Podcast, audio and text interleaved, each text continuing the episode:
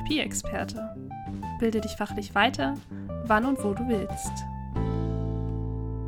Und wenn einen das frustriert, dass die Eltern nicht genügend mitarbeiten, muss man sich ja wirklich an erster Stelle diese Frage stellen, habe ich den Eltern denn aber auch genug oder verständlich signalisiert, dass ich sie brauche?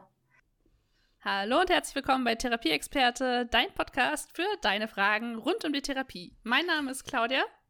Und ich bin Luca. Und wir suchen für dich die passenden ExpertInnen für deine Fragen. Heute beschäftigen wir uns mit dem Thema Elternarbeit. Wir haben gemerkt, dass das Thema Elternarbeit und Beratung mit sehr vielen Fragen verbunden ist.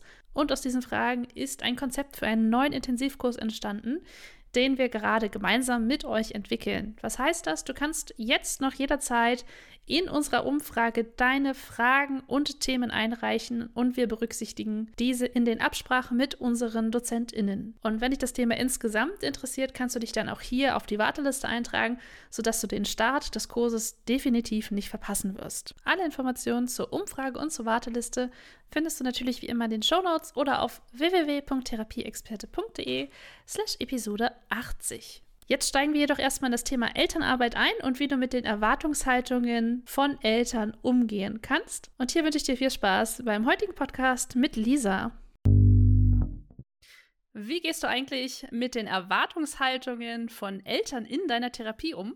Um diese Frage bestmöglich zu beantworten, haben wir uns heute wieder Lisa eingeladen. Und ich brauche deinen Nachnamen bald gar nicht mehr sagen. Es geht um Lisa Reinshagen, aber das stellt sich natürlich wie immer sehr gern nochmal ganz kurz vor. Ja, und wie immer mit den exakt gleichen Worten, aber ich meine, so kann man sich am besten merken. Also ich bin Lisa Reinshagen, ich bin Psychologin und Kinder- und Jugendlichenpsychotherapeutin mit der Fachkunde in Verhaltenstherapie und ich arbeite in Berlin-Zehlendorf mit Kindern, Jugendlichen, jungen Erwachsenen und deren Familien. Und ich bin so froh, dass wir diese Einleitung jetzt hinbekommen haben. es war heute ein kleiner Akt, uns alle ein bisschen einzupegeln, damit wir gemeinsam starten können in diesem Podcast. Vielleicht starten wir mal am Anfang unserer Fragestellung. Die Fragen sind ja auch fast ein bisschen ähnlich zu dem Podcast von letzter Woche, weil wir ja letzte Woche auch schon mal ein bisschen über das Thema gesprochen haben. Genau, letzte Woche haben wir eher über Erwachsene geredet und so ein bisschen aus dem Nähkästchen geplaudert, wie es uns immer ging in der Erwartungshaltung von PatientInnen.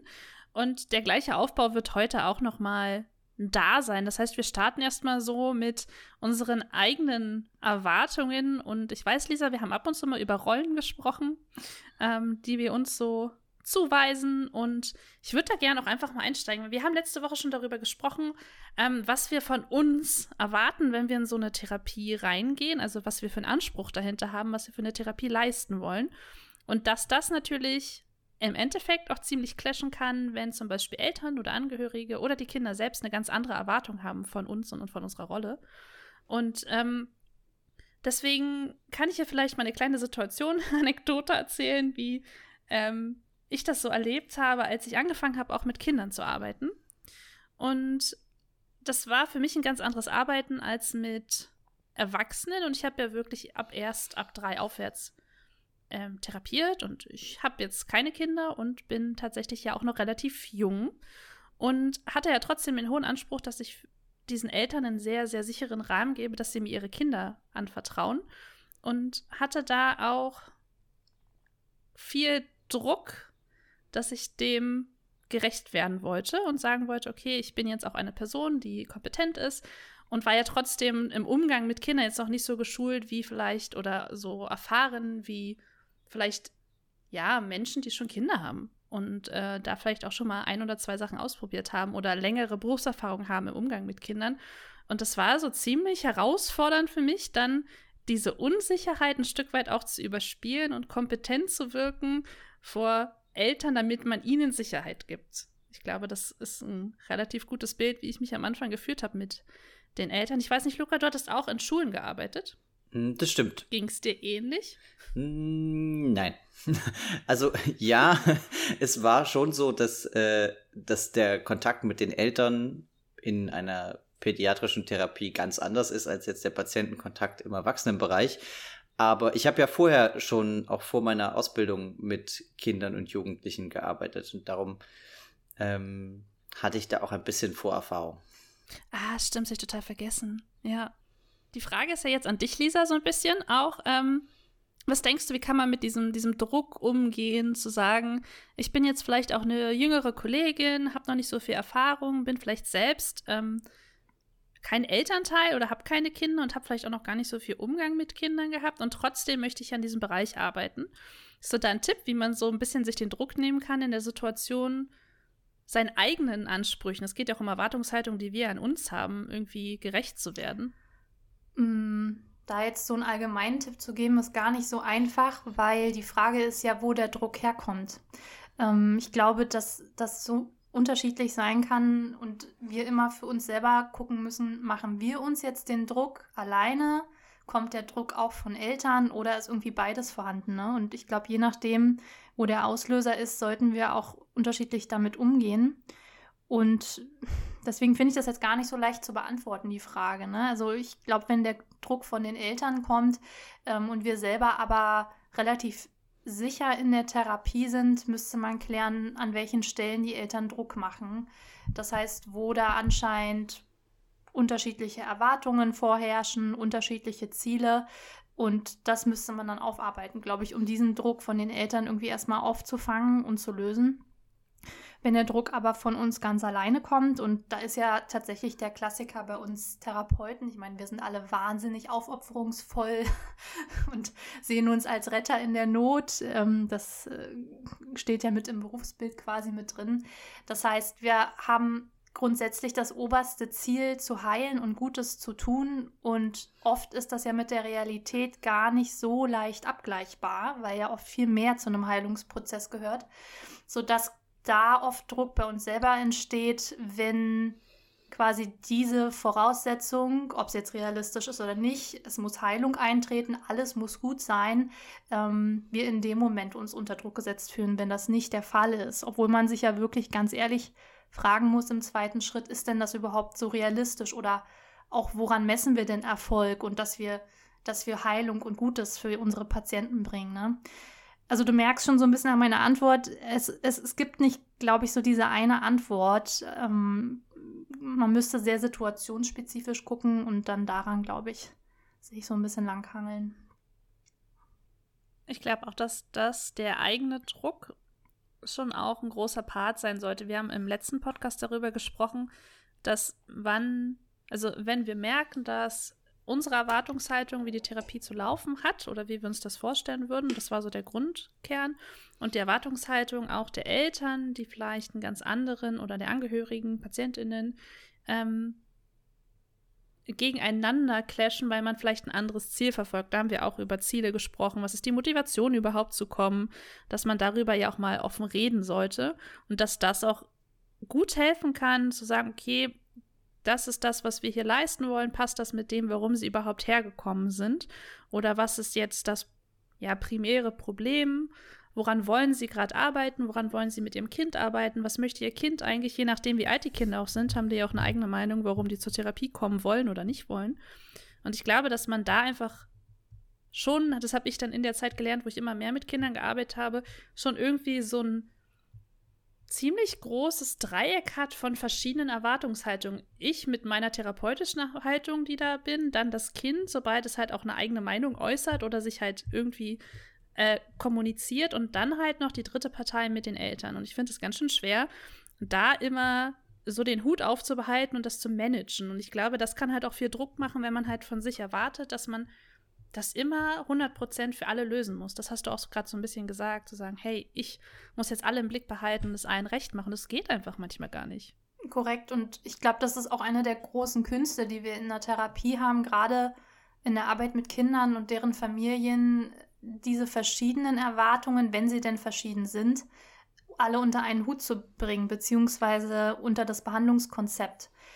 Und natürlich sollte, gut, das ist vielleicht auch eine Therapeuten-Mentalitätsfrage, aber ich glaube, am ehesten sollten wir uns an den Erwartungen der Kinder orientieren, weil die sind unsere primären Klienten, ja, und äh, sage ich mal, die, worum es eigentlich geht.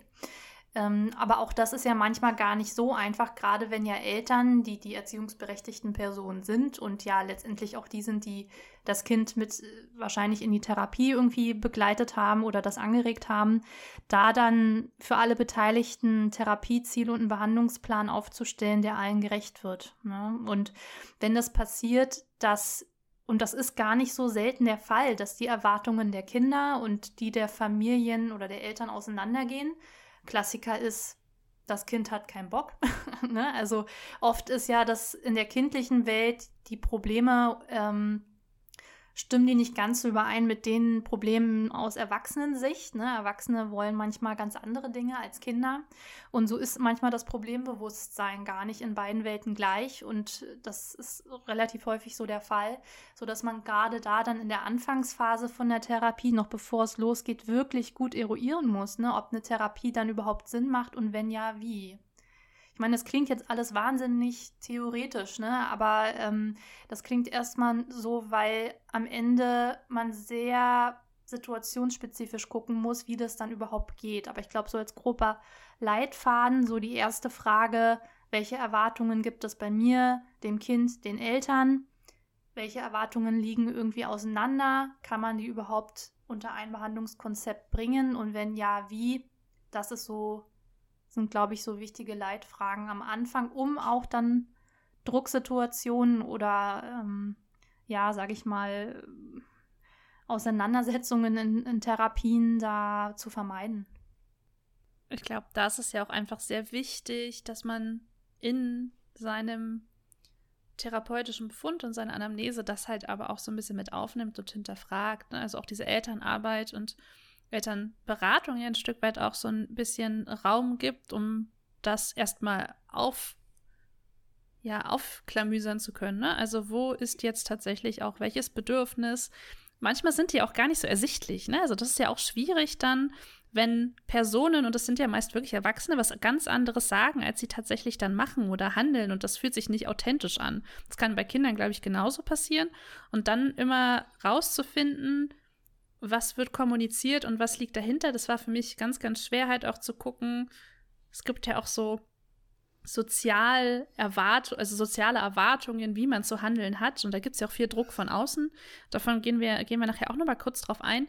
Aber das ist ja sehr schwierig, dann halt auch auseinanderzuhalten, was wird mir gesagt und was ist wirklich das Bedürfnis dahinter. Damit es aber nicht so theoretisch bleibt, habe ich ähm, tatsächlich ein paar O-Töne, die uns gesendet wurden, mal rausgesucht, dass ihr mal so eine Situation auch einfach mal kurz, ja, ein bisschen auseinandernehmen könnt, vielleicht auch einfach. Und das sind Situationen, glaube ich, die viele von euch kennen, weil wir haben viele dieser Kommentare gefunden, die in verschiedene Richtungen gehen. Und eine Richtung war natürlich die Erwartungshaltung von Eltern und da ging es eher darum, ähm, Natürlich ist es ein bisschen leichter meist immer die Erwartungshaltung, die halt gefühlt zu viel waren. Und ich möchte gerne mal einen Kommentar kurz vorlesen. Und dann, Lisa, wäre ich gespannt, ob du eine Idee hast, was man machen kann oder ob man sowieso noch tiefer einsteigen müsste. Es geht ähm, darum, dass manche Eltern denken, dass sie ihre Kinder einfach nur zur Therapie bringen brauchen und dann wird es schon. Praktisch einmal die Woche 45 Minuten machen wir wieder alles heile. Leider vermitteln das auch viele TherapeutInnen. Sie schicken die Eltern weg oder lassen sie maximal daneben sitzen, ohne den Eltern die Kompetenz zu vermitteln, die Betätigungsanliegen selbst verbessern zu können. Ergänzend kam hinzu, ähm, dass die Erwachsenen die Probleme grundsätzlich bei den Kindern sehen und nicht bei sich selbst. Hättest du jetzt irgendwas, was dir gleich in Gedanken schießt, wenn du das hörst? Ja, dass am Anfang nicht gut die Rahmenbedingungen besprochen worden sind. Also sehr vermutlich. ähm, weil, also du hast ja schon einen extrem wichtigen Punkt mit angesprochen. Ähm, und dass die Therapeuten auch das manchmal noch unterstützen oder mitvermitteln. Ne? Das Kind kommt zu mir und ich mache es heile. Das ist auch das, was ich vorhin so ein bisschen angeschnitten habe. Ähm, diese Vorstellung ist nett, aber nicht realistisch. Und gerade wenn man am Anfang nicht klar macht, dass auch Eltern- und Bezugspersonenarbeit ein wahnsinnig wichtiger Teil in der Kindertherapie ist. Und ich sage jetzt bewusst Allgemeintherapie, weil das ist total egal, ob das ähm, Psychotherapie, Ergotherapie oder Logopädie oder ähnliches ist. Ähm, die Bezugsperson sind in der Kinderarbeit immer ein extrem wichtiger Faktor, weil diese eine Stunde oder ein paar Minuten, die die Kinder da in der Woche bei uns sind, die sind wichtig, aber das wahre Lernen und sage ich mal so die Elaboration von dem Wissen und die Vertiefung von dem, was man so in der Therapie bespricht, die findet ja zwischen den Sitzungen oder sollte zwischen den Sitzungen stattfinden. Und da brauchen Kinder und besonders wenn die sehr jung sind, die Unterstützung und Anleitung von den Bezugspersonen. Nur wie sollen die das machen, wenn wir als Therapeuten die nicht mit in unsere Arbeit einbeziehen und anleiten? Ähm, und das, glaube ich, am Anfang ganz klar zu benennen und je nach Symptomatik und Therapieanliegen variiert natürlich, wie stark man, glaube ich, die Eltern einbezieht und zu wie vielen Themen. Ne? Aber dass das überhaupt am Anfang erstmal klargestellt wird, dass das hier nicht ein, wir schicken ihr Kind in die Mini-Playback-Show und das kommt irgendwie komplett neu und toll raus, das funktioniert nicht in der Therapie. Und ich glaube auch hier, wenn das irgendwie bleibt ne, und die Eltern irgendwie in der Arbeit nicht mitwirken, muss man nochmal klären, woran das liegt. Ne? Weil Eltern, ähm, egal ob das, sag ich mal, so verweigernde Eltern sind oder ängstliche Eltern oder alles in Frage stellende Eltern, es steckt ja immer ein Grund dahinter und den müsste man rausfinden. Ne? Also was ist da das, das Problem der Eltern, warum dann beispielsweise die weiterhin erwarten, dass das Kind schon von alleine irgendwie wieder ganz wird, ohne deren Zutun. Das verstehe ich total. Ähm, ich stelle mir halt die Frage, vor allen Dingen jetzt in der Ergotherapie, Logopädie und Physiotherapie, haben wir ja diese begrenzte Zeit. 45 Minuten ist tatsächlich jetzt ein Rahmen, der eher in der Ergo und in der Logo stattfindet. Vereinzelt auch mal in der Physio, glaube ich, wenn es jetzt um den neurologischen Bereich geht wann ich die Zeit finde, so viel Energie in die Eltern zu investieren, um zu sagen, okay, das müsste mir ja auffallen und es tut es ja schon und ich bin aber in der Regel ja auch erstmal für das Kind da und mit dem Kind beschäftigt. Und so viel Energie aber noch in die Eltern zu investieren, bedeutet ja auch, dass ich unfassbar viel Energie haben muss, um das in dem Durchlauf, den wir haben, und äh, ich rede jetzt mal aus meiner physiotherapeutischen Perspektive, ähm, wenn ich ein Kind eine halbe Stunde habe und ich acht Stunden arbeite, habe ich 15 Patienten am Tag und dann jedes Mal auch noch den Familienkontext zu verstehen, mit den Eltern in Austausch zu gehen. Du brauchst ja unfassbar viel Energie, um da dann halt auch die Leute mit an Boot zu holen, denen hinterher zu sein, dann, wenn sie nicht klar kommunizieren, was ihre Anliegen sind, nochmal zu hinterfragen, zu verstehen. Das ist ja unfassbar viel Aufwand, sage ich mal. Wie kriegt man das überhaupt hin in ein, also umzusetzen. Es ist wahrscheinlich nicht jeder problematisch, aber wenn es auch nur ein Drittel oder zwei Drittel sind. Indem man es nicht zusätzlich zu den Behandlungsstunden macht, weil du hast vollkommen recht, ne? Wie soll man das zusätzlich noch leisten? Wir sind auch so gut ausgelastet, indem man es in die Behandlungsstunden mit reinnimmt. Und ja, das bedeutet dann auch mal, dass in, in einer Therapieeinheit weniger Kontakt, Einzelkontakt mit dem Kind stattfindet, sondern auch mal Teil davon Gespräche mit den Bezugspersonen ist. Oder manchmal geht das ja auch, dass man das parallel macht, ne? So, dass man mal ein paar Minuten mit den Eltern alleine spricht, mal so eine gemeinsame Sitzung ähm, oder Therapieeinheit, wo die Eltern mit zugucken und mit beim Therapeuten abgucken können. Ja, also das, glaube ich, ist da total wichtig, wenn man die Ressourcen also, oder die zeitlichen Kapazitäten nicht zusätzlich zu den Stunden hat, dann muss man sie mit reinnehmen. Und ja, also das ist unbequem, weil das heißt, dass man dann im Zweifel weniger Zeit im Einzelkontakt für das Kind hat, aber man muss sich ja auch wirklich fragen, was ist denn erfolgsversprechender, dass man langfristig arbeitet und die Bezugsperson auch mit anleitet, damit die diesen Therapieerfolg langfristig auch mittragen können und auch außerhalb der Therapie oder ob wir uns nur auf das Kind konzentrieren und das dann eventuell dann gar nicht möglich ist, weil die Eltern gar keine Ahnung haben, was sie machen sollen. Ich glaube, das ist wirklich eine Entscheidung, die jeder Therapeut und bei jedem Fall individuell für sich fallen, also fällen muss und dann da priorisieren muss. Ne? Wie, wie gehe ich jetzt vor mit der Zeitverteilung? Ja, ich sehe das auf jeden Fall sehr, sehr ähnlich. Ich denke, es ist auch sehr abhängig von der Person, die da ist also von dem Kind und auch von den Eltern. Ähm, die Kollegin, die uns den Kommentar geschickt hatte, die meinte ja auch, dass, äh, dass sie das Gefühl hat, dass Kollegen die Kinder häufig wegschicken. Ähm, das finde ich zum einen Teil aber auch nachvollziehbar, weil es auch äh, häufig ein Problem ist, dass die Kinder ganz anders in der Therapie reagieren, wenn die Eltern da sind oder nicht. Wichtig ist es aber dennoch, und das in jedem Fall, dass äh, man möglichst gucken sollte, die, die Eltern in die Therapie mit einzubeziehen. Das kann sein, dass die Eltern dann mit dabei sind. Das kann aber auch sein, dass man den Eltern vorher oder nachher sagt, was passiert ist oder vielleicht einen Teil der Therapie mit ihnen zusammen verbringt. Und ich würde sogar so weit gehen, ähm, Lisa, du hattest jetzt gesagt, dass man auch ein paar Minuten mit den Eltern äh, auch mal sprechen kann. Wenn wirklich ein strukturelles Problem ist, das das Kind überhaupt gar nicht beeinflussen kann, finde ich es auch vollkommen legitim, wenn man mal eine komplette Therapieeinheit auch nur mit den Eltern verbringt und mit ihnen Konflikte, die vielleicht im äh, Haushalt bestehen oder strukturelle organisatorische Dinge bespricht oder auch einfach mal über äh, überhaupt Erwartungen und Wünsche der Eltern spricht, wenn man das Gefühl hat, dass die mit denen des Kindes und der Therapeutin vielleicht nicht übereinstimmen. Ich glaube tatsächlich, da geht das in die Richtung, die dann auch wieder schwierig wird. Also ich nehme jetzt mal die Position ein, die auch die Kollegin hier eingenommen hat. Und zwar, dass Erwachsene häufig die Probleme nur bei ihren Kindern sehen und nicht bei sich selbst. Und dass sie halt auch zu diesem Problem beitragen, indem sie halt ein bestimmtes Verhalten an den Tag legen, ist ja nicht immer etwas, was gleich auf dem Tisch liegt oder was sie schon reflektiert hätten.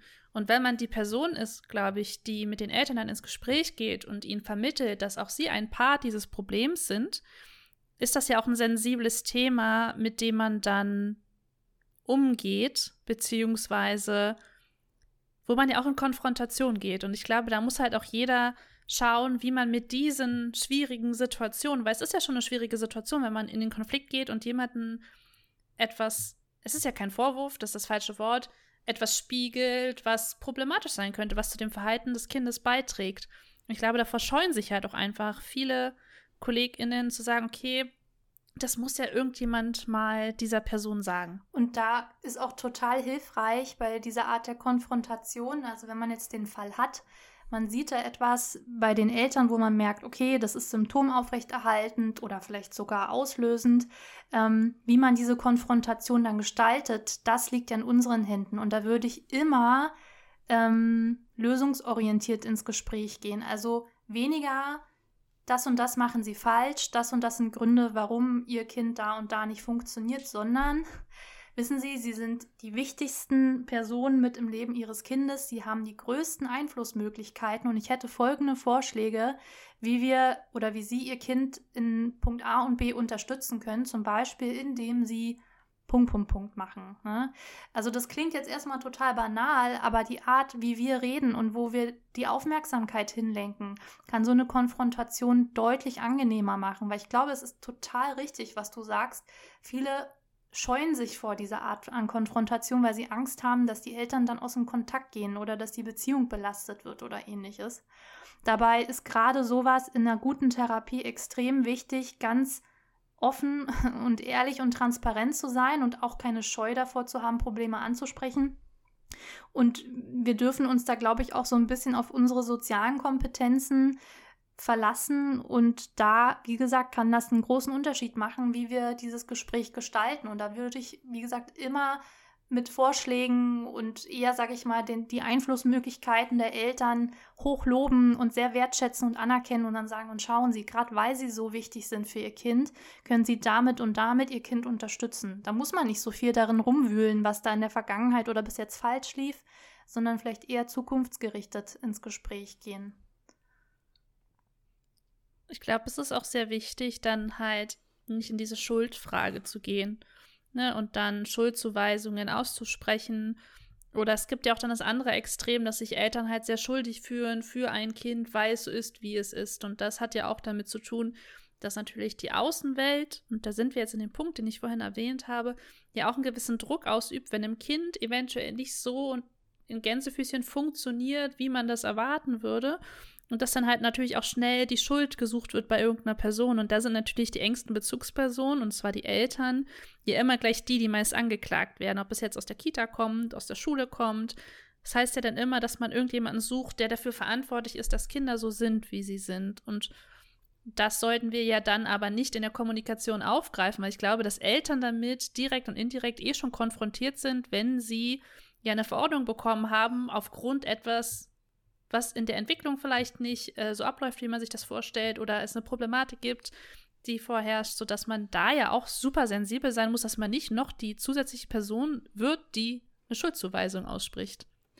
Also da muss ich aus persönlicher Erfahrung, und ich kann natürlich nur von dem sprechen, was ich selber erlebt habe, sagen, dass es diese Fälle gibt, dass ich aber nicht glaube, dass es die Mehrheit ausmacht.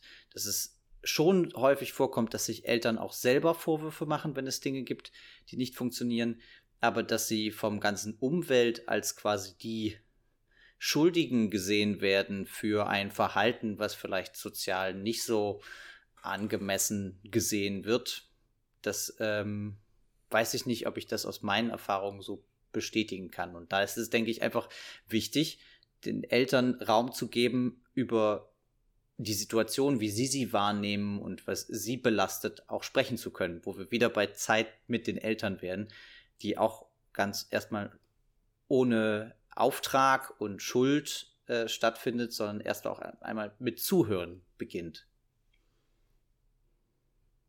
Ich würde auch gern einfach noch ein zweites Zitat mit reinbringen, was jetzt super dazu passt, was ich auch mich nochmal so ein bisschen zum Nachdenken gebracht hat. Und zwar meinte eine andere Kollegin, dass es eine große Schwierigkeit ist, Eltern zu vermitteln, Druck rauszunehmen, sich selbst nicht unter Druck zu setzen und ihre eigenen Bewertungsmaßstäbe auch zu überdenken. Das heißt, an was messe ich dann eigentlich mein Kind? Und in diesem äh, Kommentar ging es halt auch viel um Säuglinge und Kleinkinder und um die Entwicklungsschritte und dass man sich häufig natürlich auch damit vergleicht, wenn man mit anderen Eltern im Gespräch ist. Das kann mein Kind, das kann mein Kind schon. Und ähm, dass das, glaube ich, auch schwierig ist. Also ich habe ja auch viele Eltern, äh, junge Eltern jetzt im Umfeld und die erzählen halt auch, ja, okay, mein Kind kann schon laufen, mein Kind kann schon krabbeln, mein Kind hat schon die ersten Worte gesagt. Und das macht, glaube ich, unfassbar viel Druck und kann Eltern auch so verunsichern. Und dass wir da als TherapeutInnen auch diese Position einnehmen, so ein bisschen Gelassenheit zu vermitteln und zu sagen, das vollkommen in Ordnung. Ne? Also wir sind ja dafür da, um halt sowas aufzufangen. Hat da, man kann sagen, ist das alles so still? Hat da noch jemand Ergänzungen? Ähm, nee, also ich, ich stimme dir einfach zu, was du da gesagt hast. Ne? Gerade diese Vergleiche von Eltern und das ist auch relativ, also das kenne ich, ne, dass Eltern dann irgendwie sagen, ja, mein, mein Kind müsste doch das und das schon können dass man auch hier so einen Abgleich macht, A, mit der, also mit der Realität wieder. Da sind wir auch wieder bei realistischen Therapiezielen. Also wo kann die Reise überhaupt hingehen? Und auch ganz viel Verständnis für die Individualität des Kindes fördern. Weil ich, also ich glaube, dass das grundsätzlich, egal mit welcher Symptomatik Kinder irgendwie zu uns kommen, Eltern sollten ihr Kind erstmal akzeptieren, wie es ist. Was jetzt nicht heißt, dass es da nicht Verhalten oder Dinge beim Kind gibt, an denen man arbeiten kann oder möchte, ja, aber dass erstmal das, was da ist beim Kind, gut ist, wie es ist, ohne in eine ständige Bewertung zu kommen und der Mensch verfällt viel, sowieso viel zu schnell in Bewertungen ähm, und dass man dann auch hier gut schaut bei den Eltern, also bei denen, ne, die besonders viel mit anderen Kindern vergleichen, warum tun die das eigentlich? In der Regel steckt da eine eigene Unsicherheit dahinter. Ne? Bin ich eine gute Mutter? Bin ich ein guter Vater? Fördere ich mein Kind angemessen gut? Wird mein Kind später irgendwie ein erfolgreiches Leben haben? Das sind ja oft Ängste, die hinter so einem ständigen Erfolgsvergleich stecken, weil grundsätzlich will jeder Elternteil erstmal das Beste für sein Kind. Das ist allgegenwärtig und davon kann man bei jedem Elternteilen ausgehen, dass sie das Beste für ihr Kind wollen, ganz gleich welches Verhalten sie zeigen, ja. Und dass man dann hier auch da sind wir auch dann wieder beim Erwartungsabgleich gut schaut, was wollen die Eltern für ihr Kind? Ist das realistisch? Und wenn nein, wie schafft man das irgendwie, dass mehr Akzeptanz da ist fürs Kind? Und da sind wir als Therapeuten, die ein weiteres Modell ja auch immer sind. Wir sind immer ein Modell mit unserem Verhalten. Da sind wir wirklich eine wichtige Person auch für die Eltern, um ihnen genau diese, was du gerade sagtest, Gelassenheit zu vermitteln und, sag ich mal, auch aus ähm, fachlicher Sicht das zu unterstützen, dass nicht alles irgendwie gleich pathologisch oder schlecht ist, wenn das Kind irgendwie manche Sachen nicht so gut kann oder in gewissen Entwicklungspunkten vielleicht verzögert ist oder das nicht auf dem Niveau macht wie andere. Also da wirklich Ruhe und ähm, Akzeptanz vorzumachen, damit die Eltern das selber für ihr Kind auch mit übernehmen können. Hast du das Gefühl, dass sich das so ein bisschen in den letzten Jahren gewandelt hat? Weil ich habe das jetzt so erlebt, also wenn ich zum Beispiel mit meiner Mutter rede, die ist in einer ganz anderen Zeit groß geworden. Und jetzt sind wir bei dem allseits beliebten Thema Social Media. Ähm, das dann natürlich noch viel mehr, wir haben viel mehr Zugang zu Wissen. Ich glaube, du kannst ja vielen auch folgen, die dir Tipps geben, Umgang mit deinem Kind, die dir sagen, was normal ist. Es gibt verschiedene Seiten von ähm, PhysiotherapeutInnen, auch PsychologInnen, ne, dass man so schaut, was kann ich machen, wie sollte ich mit meinem Kind umgehen, wie sollte ich mit meinem Kind kommunizieren. Ähm, ich kann mir vorstellen, dass das sehr, sehr, sehr hilfreich sein kann, wenn man sagt, okay, ich möchte davon einige Dinge mal ausprobieren, weil da habe ich wirklich ein Problem. Aber ich kann mir vorstellen, dass es unfassbar viel Druck macht, wenn du halt diese Dinge konsumierst und das Gefühl hast und das siehst bei anderen, dass das so gut funktioniert, dass das bei dir nicht so funktioniert. Du meinst jetzt, ob das mehr geworden ist, dass Eltern da in so einen Vergleichsprozess immer wieder geraten? Genau, ja, ich habe die Frage nicht richtig ausformuliert, äh, vollkommen richtig. Also ob das schwieriger geworden ist, eventuell, und das ist ja vielleicht noch eine Langzeitentwicklung, dass Eltern ja immer mehr auch damit konfrontiert sind, was bei anderen besser läuft, weil sie es sehen können. Also sie mhm. können es ja auf Social Media verfolgen. Mhm. Ist das etwas, was du denkst, das dazu beiträgt, dass sich mehr Eltern auch vergleichen und dann sagen, hm, das kann mein Kind nicht? Nicht unbedingt. Also ich habe keine Zunahme davon irgendwie in den letzten Jahren beobachtet, wobei man auch dazu sagen muss, ähm, ich bin da, also ich, ich kann jetzt nicht für die Generation irgendwie meiner Eltern sprechen, da habe ich noch nicht gearbeitet.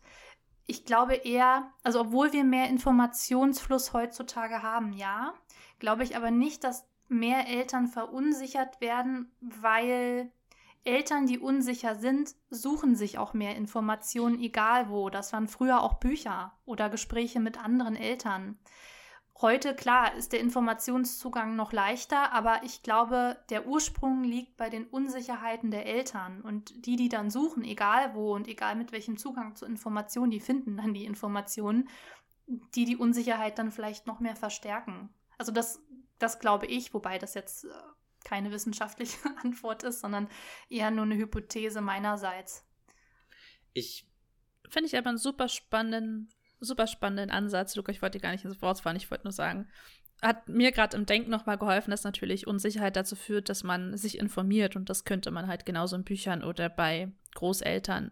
Absolut. Ich würde aber auch gerne noch ergänzen, dass ich gar nicht weiß, ob es tatsächlich mehr Informationen geworden ist, auch aus dem Aspekt, dass man, sobald Kinder in einer Kita oder in einem anderen Kontext sind, wo andere Kinder aufeinandertreffen, sowieso sehr viele Eltern und Kinder da sind, die, mit denen man sich austauscht oder vergleicht.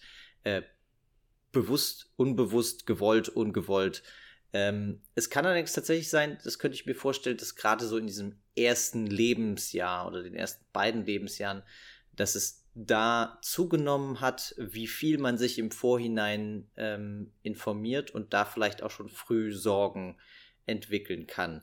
Also das habe ich ein bisschen im, im Gespräch mit anderen Menschen äh, erlebt, äh, dass gerade ältere Personen, wenn sie von ihren Kindern, die jetzt ihre Enkel bekommen haben, erzählen, dass sie das Gefühl haben, dass es da einen großen, äh, irgendwie teilweise große Sorgen gibt und sie sich wundern, wie viel Informationsmaterial dort dann auch äh, konsumiert wird, wenn man so will.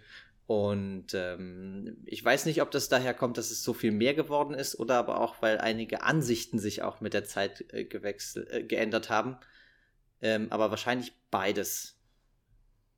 Also ich habe das Gefühl, dass Expertenwissen zugänglicher geworden ist. Also das, was so vielleicht hinter verschlossenen Türen in der Therapie stattgefunden hat früher, dass die Leute, die halt in der Therapie mal waren mit ihrem Kind, das dann wussten, aber dass es jetzt halt durch halt Plattformen, die es vielleicht früher noch nicht gab und das vielleicht eher so in einem kleineren Kreis von, weiß ich nicht, Freunden stattgefunden hat, jetzt aber so Expertenwissen wie Kommunikationsform, Handling und so einfach zugänglicher geworden ist und auch ähm, medizinisches Wissen zugänglicher geworden ist. Durchs Internet hast du relativ schnell Zugang zu Symptomatiken, kannst das, ähm, das passt zu mir, mein Kind hat das und das. Und ähm, in der Erwachsenentherapie ist uns das ja relativ häufig begegnet, also mir in dem Fall häufig begegnet, dass ich schon damit konfrontiert wurde, dass sie sich natürlich informieren. Das sind Dinge, die habe ich beobachtet, was könnte das sein? Das ist dann so Dr. Google.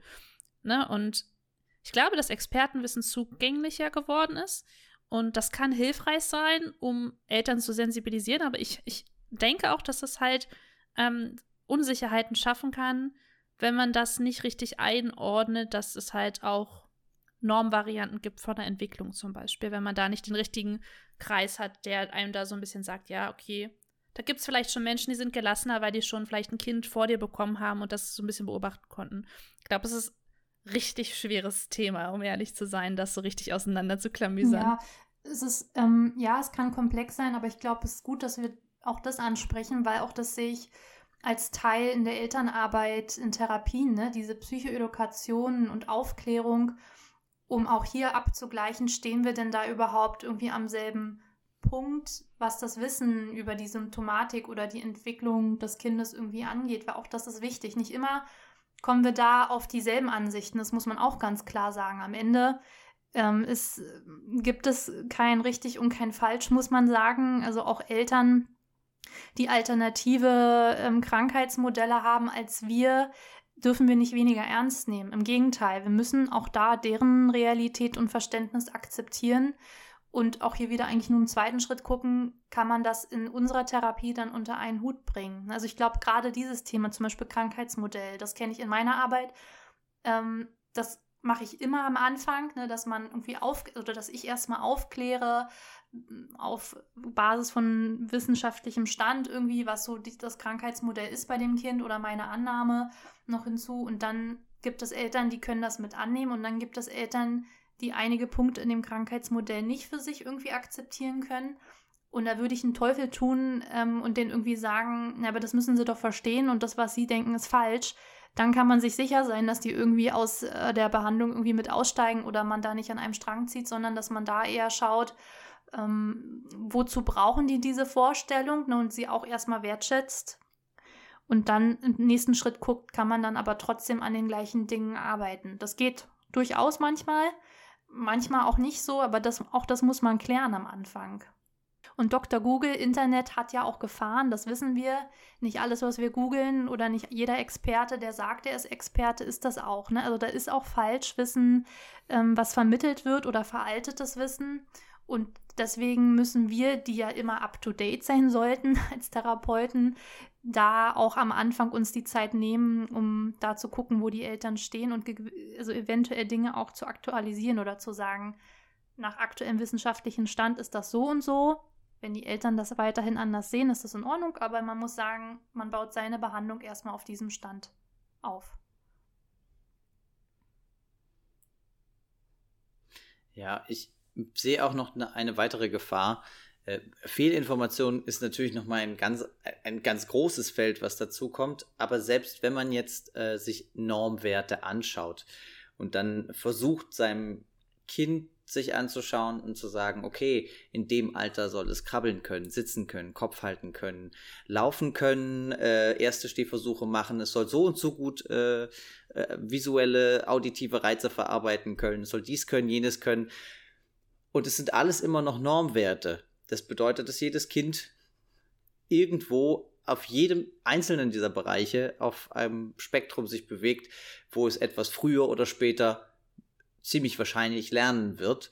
Und ähm, in dem einen Bereich ist es dann schneller und in dem anderen ist es dann halt vielleicht ein bisschen langsamer. Und das ist, glaube ich, wenn man nicht so sehr sich an diesen Normwerten festklammert, etwas, was man beobachten kann, bei anderen Kindern, wenn man viele Kinder beobachtet, dass es da Kinder gibt, die, die in gewissen Weisen sehr schnell sind. Dafür kann aber das eigene Kind vielleicht schon besser sprechen oder das eigene Kind kann besser laufen und dafür nicht so gut sprechen.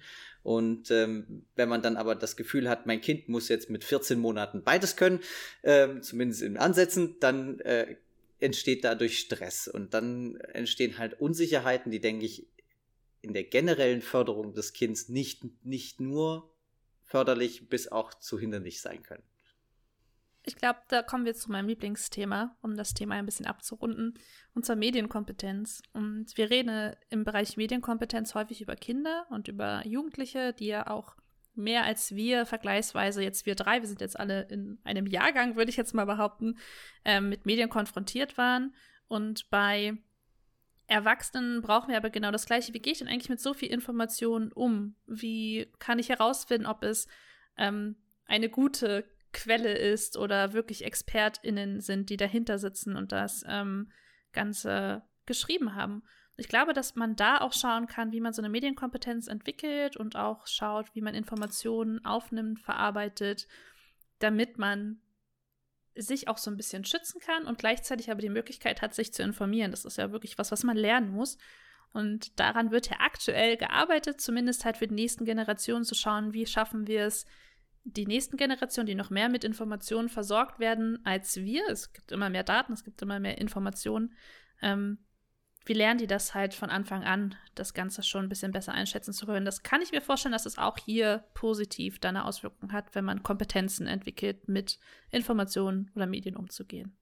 Und da können wir nicht immer erwarten, dass sozusagen, die, wie du sagst, ne, jetzt nehmen wir die älteren Generationen, dass die vielleicht auf dem Stand sind wie wir, weil sie noch Wissen von vor 30 Jahren irgendwie im Kopf haben. Ich nehme mal einen Klassiker, etwas, was ich relativ häufig in meiner Arbeit ähm, sehe, Thema, darf das Kind noch im Elternbett mitschlafen?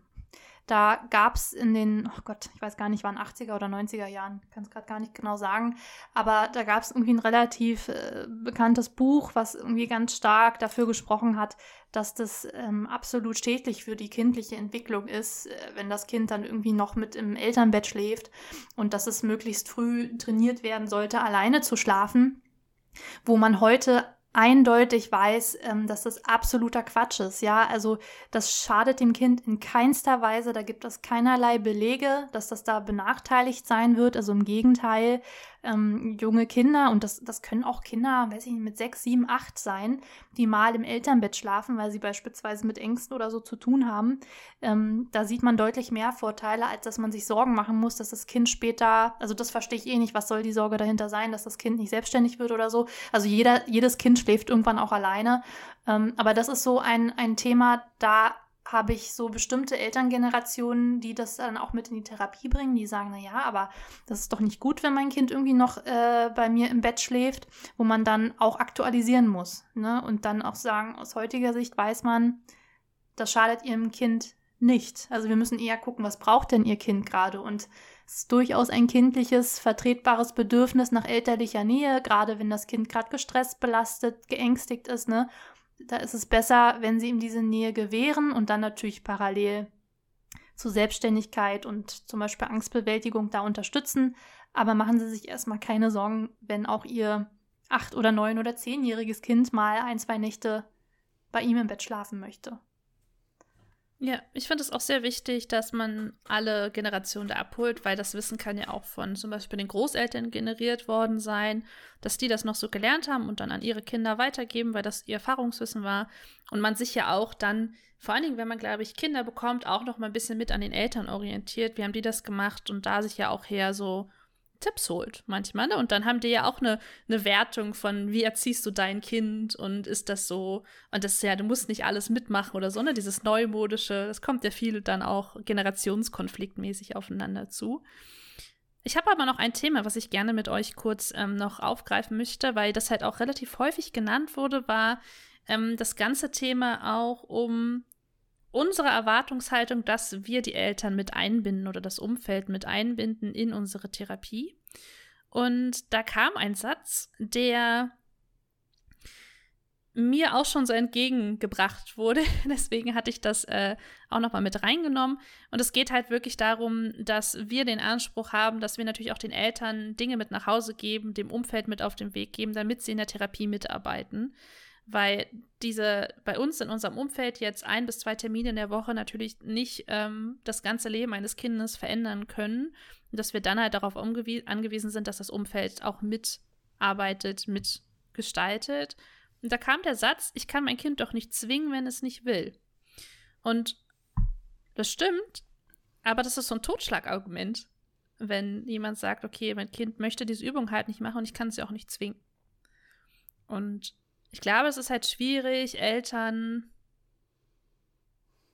begreifbar zu machen, dass sie auch eine Rolle einnehmen, also manchen Eltern eine Rolle einnehmen in dieser Therapie und dass es halt nicht dieses, ich bringe mein Kind und gehe, ähm, annimmt. Und das waren, glaube ich, weiß nicht, wir haben neun bis zehn Punkte, die nur darüber gesprochen haben, dass die Eltern Dinge nicht zu Hause umsetzen und somit nicht die Therapie unterstützen.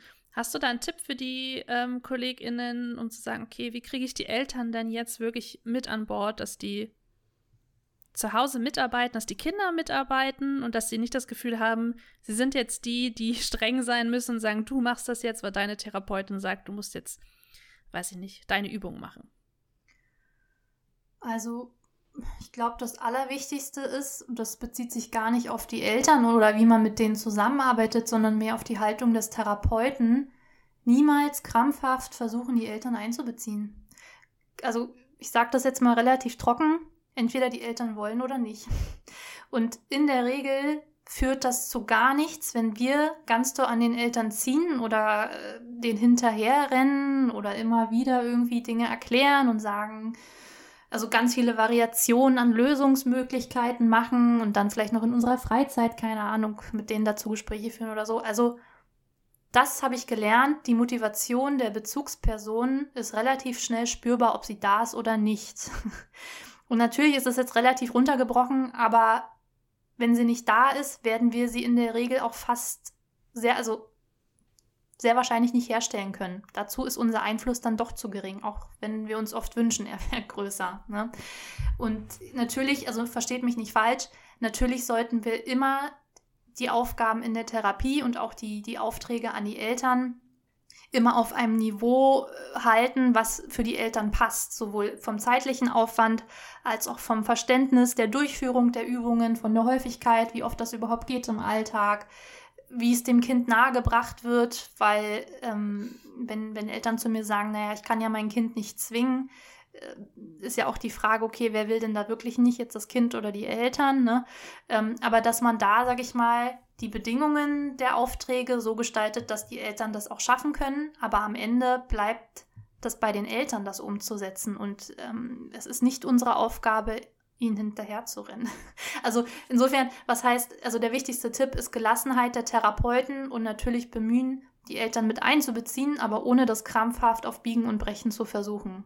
Das werden wir nicht schaffen. Also in der Regel ist das wirklich zum Scheitern verurteilt und das muss man dem dann wirklich lassen. Das erkennen wir relativ früh in der Therapie. Inwieweit die Eltern mitwirken wollen oder nicht. Also korrigiert mich, weiß nicht, wie eure Erfahrungen da sind, aber meistens merkt man das schon nach dem ersten, zweiten Elterngespräch.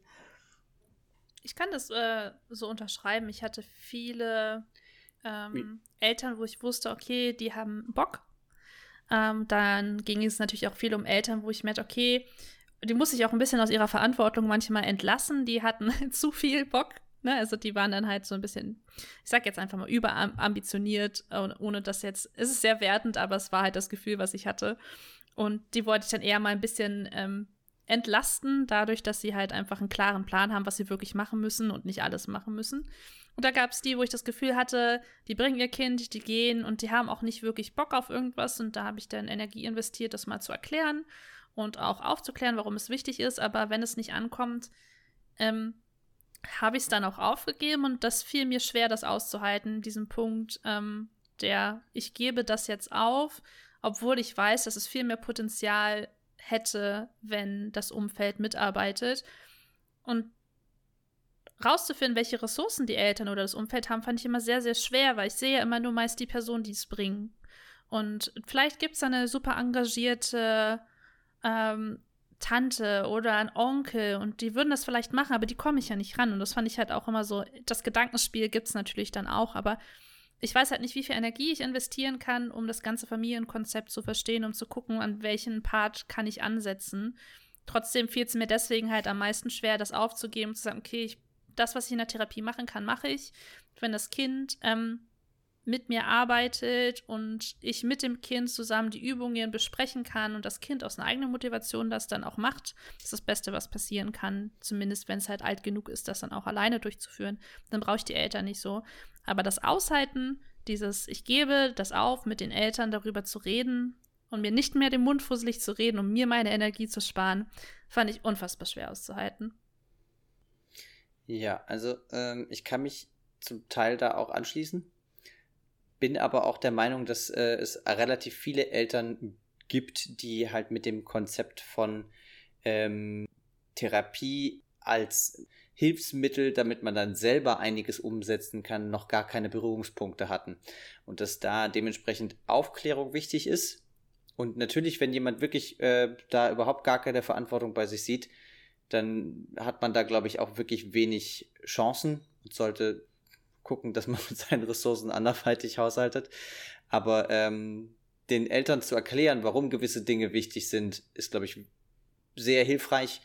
Und ähm, auch, dass man am Anfang auch mit den Eltern darüber spricht, was sie sich denn eigentlich von der Therapie wünschen.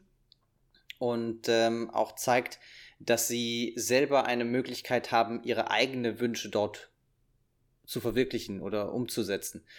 Und ähm, jetzt muss ich ein ein Negativbeispiel aus meiner eigenen Praxis nennen, wo ich, wo ich mir gewünscht hätte, dass es anders gelaufen wäre, aber es ist vielleicht gerade deshalb ein gutes Beispiel. Ich habe ähm, eine Zeit lang in einer Förderschule angearbeitet und relativ zeitnah, ein paar Monate nachdem ich dort da angefangen hatte, gab es dann ein Sommerfest, wo ich auch vor, vor Ort war, wo man die Möglichkeit hatte, dann dort mit den Eltern in den Kontakt zu kommen. Ansonsten gab es nur die Möglichkeit über so ein äh, Hausaufgabenheft, ähnliches Messenger, ähm, Austauschmittel und ähm, und dann saß ich dann dort äh, an die zehn Stunden und habe dort ähm, Leute gegrüßt und ähm, auch teilweise irgendwie mich eingebracht, aber es gab an diesem ganzen Tag von 23 Kindern, die ich betreut habe, ähm, zwei Elternteile, die sich tatsächlich mit mir hingesetzt haben und ein Gespräch mit mir gesucht haben. Allen anderen ähm, war es äh, nicht wichtig, sich dort mit mir auseinanderzusetzen. Und ähm, gut, bei einem Elternteil muss ich noch sagen, mit dem habe ich dann teilweise innerhalb der Schule sonst schon einige Male gesprochen, also sagen wir drei von 20 Elternteilen. Ähm, ansonsten war es halt vergleichsweise echt, es war echt wenig. Und da äh, war dann auch, musste ich mir dann auch ein Stück weit mich selber zurücknehmen. Das, das war für mich schwer und ich hätte mir im Nachhinein gewünscht, ähm, vielleicht von vornherein das mehr anzukündigen, weil vielleicht dann mehr gekommen wäre. Es wäre dann mit Sicherheit trotzdem nicht plötzlich eine 180-Grad-Wende gewesen und alle wären sie zu mir gekommen und hätten sich mit mir unterhalten über die Therapie, ihre Wünsche an die Therapie. Aber es wären vielleicht ein paar mehr gewesen. Und das ist, glaube ich, das, womit man da rausgehen kann. Ähm, redet mit den Eltern und äh, dann wird mit Sicherheit auch ein positives Feedback an der einen oder anderen Stelle zurückkommen. Und es gibt an vielen Stellen viele Eltern, die dazu motiviert sind. Förderschule ist, ist dahin schwierig, weil man die sowieso sonst auch selten sieht. Aber da kann man dann mit Lehrern zusammenarbeiten. Und die haben auch viel Kontakt mit den Kindern. Und wenn man mit denen eng zusammenarbeitet, ist da auch einiges möglich. Teilweise sind die auch mit den Eltern enger im Kontakt, als man das dann als Therapeut ist und können dann einiges dort mitgeben. Auch das habe ich dann dort in dieser Schule erlebt. Ja, und ich glaube schon mal die Situation, ne, dass man dann, also wenn man als Therapeut frustriert wird in der Therapie, was ja schon immer ein Warnsignal ist, ne? Und wenn einen das frustriert, dass die Eltern nicht genügend mitarbeiten, muss man sich ja wirklich an erster Stelle diese Frage stellen, habe ich den Eltern denn aber auch genug oder verständlich signalisiert, dass ich sie brauche? Weil auch wenn das wieder sehr banal klingt, glaube ich, vergessen wir das manchmal, ähm, das den Eltern klar zu machen, weil wir so in unserem Therapietrott, in unseren Praxisalltag sind, von Stunde zu Stunde irgendwie da hechten, dass wir vielleicht auch das manchmal vernachlässigen. Und da sind wir dann an erster Stelle, auf die Eltern zuzugehen und denen das ganz klar zu machen, dass wir sie brauchen. Und dann, wie gesagt, das sollen wir probieren, aber nicht ewig. Ne? Und wenn wir merken, wir investieren mehr Kraft als die Eltern, auch dann wissen wir, irgendwas läuft falsch. ne, also das muss man ja wirklich auch unseren Gefühlen lassen die sagen uns sehr wichtige Dinge und Frust und Unsicherheiten oder Druck, das sind alles Gefühle, da müssen wir uns echt mal fragen, okay, wo kommen die jetzt eigentlich her? wo ist da der Auslöser? Und in der Regel ähm, findet man den dann auch. Das ist ja wie in jeder guten Beziehung, dass ja von beiden Seiten optimal, weil, also optimalerweise auch was kommen sollte und dass man dann halt hinterfragen sollte, ob man ausreichend kommuniziert hat Jetzt kann man das auf so eine Paarberatung fast runterbrechen. Aber letztendlich ist es ja auch nur eine Beziehung, die wir eingehen mit den Eltern. Und da ist es ja genau, gelten die gleichen Regeln, dass äh, Kommunikation sehr wichtig ist und dass man dann halt aber auch irgendwann entscheiden muss für sich, ist es auch in Ordnung, einfach die Energie da nicht rein zu investieren in diese Art der Beziehung und dann lieber mehr in die Beziehung zu dem Kind zu investieren, um dort halt einfach die Ansatzpunkte zu finden. Ich habe auch noch einen, einen wichtigen Aspekt, den ich gerne zum Ende mit einbringen möchte, der mir das nochmal vor Augen geführt hat, dass wir mit unseren Therapien ja auch nur ein, ein Aspekt im Alltag der Eltern sind. Also es sind halt ein, zwei Termine in der Woche, wo die ihre Kinder für 45 Minuten mitbringen und die haben auch noch ganz, ganz, ganz, ganz viele andere Sachen, die sie in der Woche auf ihrem Zettel haben. Und deswegen finde ich es so wichtig, dass man halt auch mal über die Ressourcen nachdenkt, die die Eltern haben und ähm, sich manchmal auch nicht so wichtig nimmt, kann man das so sagen. Also wir sind halt nur ein Aspekt im Leben dieses Kindes, dieser Familie und auch nur ein begrenzter temporärer Aspekt häufig, wenn es keine Langzeittherapie ist von, sage ich jetzt, Kindern mit ähm, chronischen Erkrankungen oder mit anderen Erkrankungen, sodass man da halt auch mal so ein bisschen die Kirche im Dorf lassen muss, um zu gucken, wie viele Ressourcen sind da, wie wichtig ist das jetzt. Ähm, das war auch für mich schwer auszuhalten. Weil man natürlich in sich selbst da ist und sagt, ich will doch das Beste für dieses Kind. Warum macht denn keiner was? Und warum reagieren die denn nicht so, wie ich das gerne müsste? Und dann habe ich mal rekapituliert, was ich eigentlich so mein ganzes Leben mache. Und wenn ich nur ein Aspekt von vielen bin, ist es manchmal halt auch nicht, ist es auch okay, nicht der wichtigste Aspekt im Leben dieses Kindes zu sein. Und doch aber nicht zu vergessen, dass wir durchaus positiven Einfluss haben können, aber dann vielleicht nur in einem Bereich. Ne? Also das meint, also das ist ja sozusagen jetzt die Abrundung zu, zum Anfang. Wir können die Kinder nicht in jeglicher Sicht, also Hinsicht retten oder alles heilen. Wir haben sehr begrenzte Einflussmöglichkeiten, das stimmt. Was ja aber trotzdem heißt, dass wir in dem Bereich, wo wir mit dem Kind arbeiten, ähm, sehr wohl Dinge erreichen können, die auch das Kind nachhaltig positiv beeinflussen und dass wir lernen auszuhalten. Und ich glaube, das ist die größte Herausforderung in der Kindertherapie, dass wir lernen auszuhalten, dass ähm, im Leben des Kindes nicht alles so läuft, wie wir uns das fürs Kind wünschen. Also weil ähm, wenn wir uns damit zu sehr beschäftigen und versuchen, da Lebensbedingungen irgendwie anders für das Kind herzustellen, das schaffen wir gar nicht. Wie gesagt, wir sind Therapeuten und, und keine keine Götter, auch wenn wir es manchmal gerne wären. Ne? Und insofern glaube ich, ist hier der Fokus von uns Therapeuten für unsere Selbstfürsorge wahnsinnig wichtig, dass wir darauf achten, auf die Bereiche uns zu konzentrieren, wo wir glauben, Einfluss nehmen zu können. Ne? Und das sind dann halt oft die, die in unseren fachlich professionellen Möglichkeiten liegen, so ein, zwei Sachen und da dann auch alles geben und uns damit auch zufriedenstellen. Ne? Also ich glaube, ja, aber das ist leichter gesagt als getan. Wir, wir wollen ganz viel für die Kleinen und unterschätzen aber dann, glaube ich, auch manchmal, dass wir vielleicht ganz, also wenn das auch nur irgendwie eine halbe Stunde oder eine Stunde an dem einen Tag war, aber das war eine halbe bis Stunde, die das Kind vielleicht sonst nicht gehabt hätte. Ja, ich finde, es waren super schöne Abschlussworte und ähm, ich füge nur hinzu, dass es auch ganz tolle Eltern da draußen gibt. Viele. das viele, wollte viele. ich gerne noch mal mitbetonen. Es gibt super, super gute, engagierte Eltern und ähm, ja, dass wir jetzt viel über auch negative Aspekte gesprochen haben, mit denen wir uns so challengen in der Therapie. Sollte uns ein Elternteil zuhören, wir wissen euch auch sehr zu schätzen. in dem Fall. Deswegen, ich würde sagen, äh, wenn doch du eine Frage hast, der wir oder die wir in diesem Podcast thematisieren sollen oder ein Fall, über den wir mal hier sprechen sollen, dann send uns jederzeit eine Nachricht. Alle Informationen zu unseren Kontaktdaten findest du wie immer in den Show Notes oder auf www.therapieexperte.de slash Episode 80. Und damit beende ich den heutigen Podcast. Vielen Dank, Lisa, dass du dir die Zeit genommen hast und auch danke, Luca, dass du dabei warst. Und wir hören uns im nächsten Podcast. Bis dahin.